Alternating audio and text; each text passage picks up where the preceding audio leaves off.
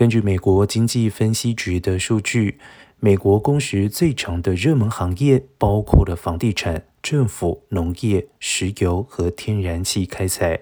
虽然受疫情影响，一部分的员工开始居家办公，更好的平衡了自己的工作和生活，但疫情对劳动力市场的持续影响，以及引发对经济衰退的担忧，迫使打工族的工作时间拉得更长。但即便如此，工时长短和效率并不能够挂钩。每个人每周工作时长一旦超过了五十小时，其工作效率就会急剧的下降。